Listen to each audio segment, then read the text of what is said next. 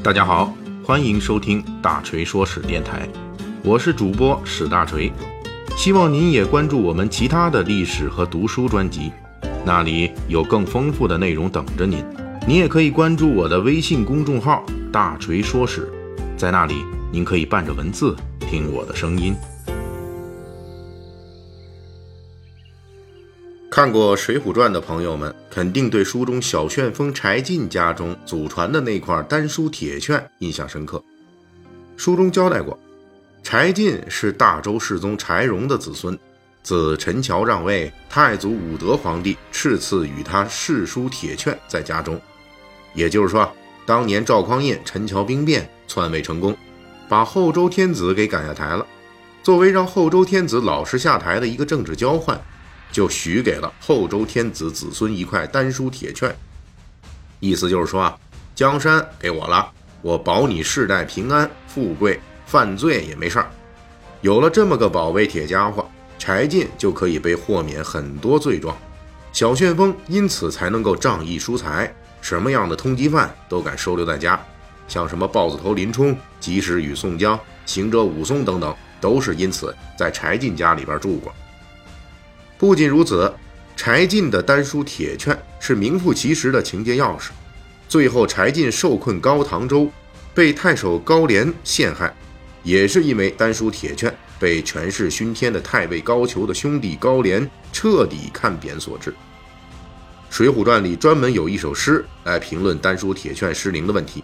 这首诗是这么说的：“纸唇粉面毒如蛇，铁券金书空里花。”可怪祖宗能上位，子孙犹不保身家。丹书铁券并不是施耐庵的发明，它是历史上确实存在的。其发明者是汉高祖刘邦。当时刘邦建立西汉王朝以后，与功臣们订立了丹书、铁器、金匮、石室。请注意哈，这是一连串的保护措施。基本流程是这么回事首先。是确定给予功臣的富贵奖励，什么公侯啊、封地啊、住房啊什么的。然后呢，用丹书的形式把这些写在铁板上，然后藏在金匣子里，最后再把它封在石头屋子里，完成这一整套又是铁又是金又是石头的流程。意思就是说，我汉高祖给你们功臣的富贵，那是非常牢靠的。最初的丹书铁券就是这么一个。奖赏文书，到了南北朝时期，开始增加了免死的功能。到了唐宋时期，丹书铁券的功能基本完善了，也就是我们在《水浒传》中看到的那个样子。我国现存最早的、最珍贵的丹书铁券，就是唐朝末年唐昭宗赐给当时的两镇节度使钱镠的丹书铁券。这件珍贵的文物，如今保存在北京的中国国家博物馆内。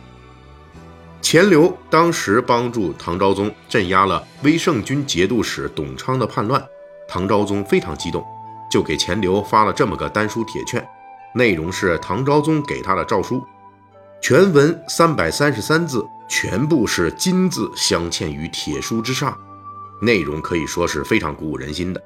唐昭宗许给老钱本人九次免死的机会，老钱的子孙们三次免死的机会。而且还表了个决心，说哪怕长江黄河干涸了，泰山华山倒塌了，我大唐皇室也会记得你的功勋，保住你家老钱一门的富贵。钱镠当时才四十六岁，哪里见过皇帝这么表决心的，自然是激动坏了。不过在后世的我们这些水浒读者来看，丹书铁券之所以存在，就是为了日后反悔食言用的。上面写的东西基本不可靠，而且是往往写的越诚恳越邪乎，他越不靠谱。毕竟不心黑手狠的帝王家，在中国两千年帝王史上就没出过一两个。唐昭宗的这个丹书铁券写的这么诚心滚滚的，估计不是因为他不想兑现，就是因为他根本没办法兑现。后来的历史也证明了这一点。那就是钱镠获得这个唐朝丹书铁券之后的第十年，唐朝就灭亡了。老钱自己的免除九次死罪的恩典，估计也没用完。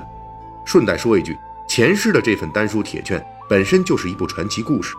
后来宋元交战的时候，钱氏族人逃难途中不慎将他掉入沿途的湖水中，钱氏丹书铁券就此失踪了。直到落水五十年后，当地渔民撒网打鱼，才把它意外捞出来。幸亏年代太久远，已经没有什么人知道这黑乎乎的玩意儿，其实每个字都是黄金的。因此，当时钱氏族人钱镠的第十四世孙钱世圭，能够用石斛谷子就把它给换回了家。之所以我们要重点说一下钱氏这块丹书铁券，就是因为这一块丹书铁券在历经宋、元、明清几代，都被当时的皇帝拿去瞻仰学习过。说白了，就是宋元明清这几代王朝自己的丹书铁券制作都参考了这块钱氏的丹书铁券。不过这里面清代是没有制作丹书铁券的。清代乾隆皇帝拿这玩意儿当文物欣赏过，但是当时清代已经废除了丹书铁券制度。不过《水浒传》中安排了柴进起初依靠丹书铁券收留逃犯无视王法，再到后来被权贵陷害。连丹书铁券都被人藐视的情节，意在描写当时北宋末年的政治制度的崩溃。这种崩溃已经让上至前朝显贵，下到贩夫走卒都无路可走上梁山的地步。丹书铁券的有用和无用，在这一情节中都得以显现。这种既有用又无用，正是历代丹书铁券的真实写照。说它有用，是说真能带来富贵和平安。说它无用，就是当皇帝下狠心要干掉人的时候，这玩意儿一点用都没有。明代在这方面就表现得特别明显。明太祖朱元璋御赐丹书铁券的功臣有李善长、徐达、李文忠等等三十四个人，然后大杀功臣。这之后呢，丹书铁券也随着抄家就被没收了。相比以前的朝代，明代的丹书铁券特权减少了，很少有免死九次的。一般也就是减免一次到三次，而且一次的居多。另外，子孙犯罪也不能豁免，谋反那就更不能豁免了。看起来是皇帝对功臣们更加刻薄寡恩了，但是呢，反过来说，这也说明皇帝至少在颁发丹书铁券的时候是想真正兑现一下许诺的，所以才这么现实，福利才这么少。尽管如此，明代的丹书铁券存世的也极少。除了我们说的朱元璋大杀功臣消灭了一批之外，主要还是因为免死次数太少，大部分都在当事人活着的时候就用掉了，或者还有被皇帝干掉时收回了，还有一些则是在明清交替时被清政府征收给销毁了。那么施耐庵在写《水浒传》相关情节时，他会不会预料到未来三百年间的丹书铁券跟自己笔下柴进家的丹书铁券依旧是一样的命运？仍旧是不怎么好使的。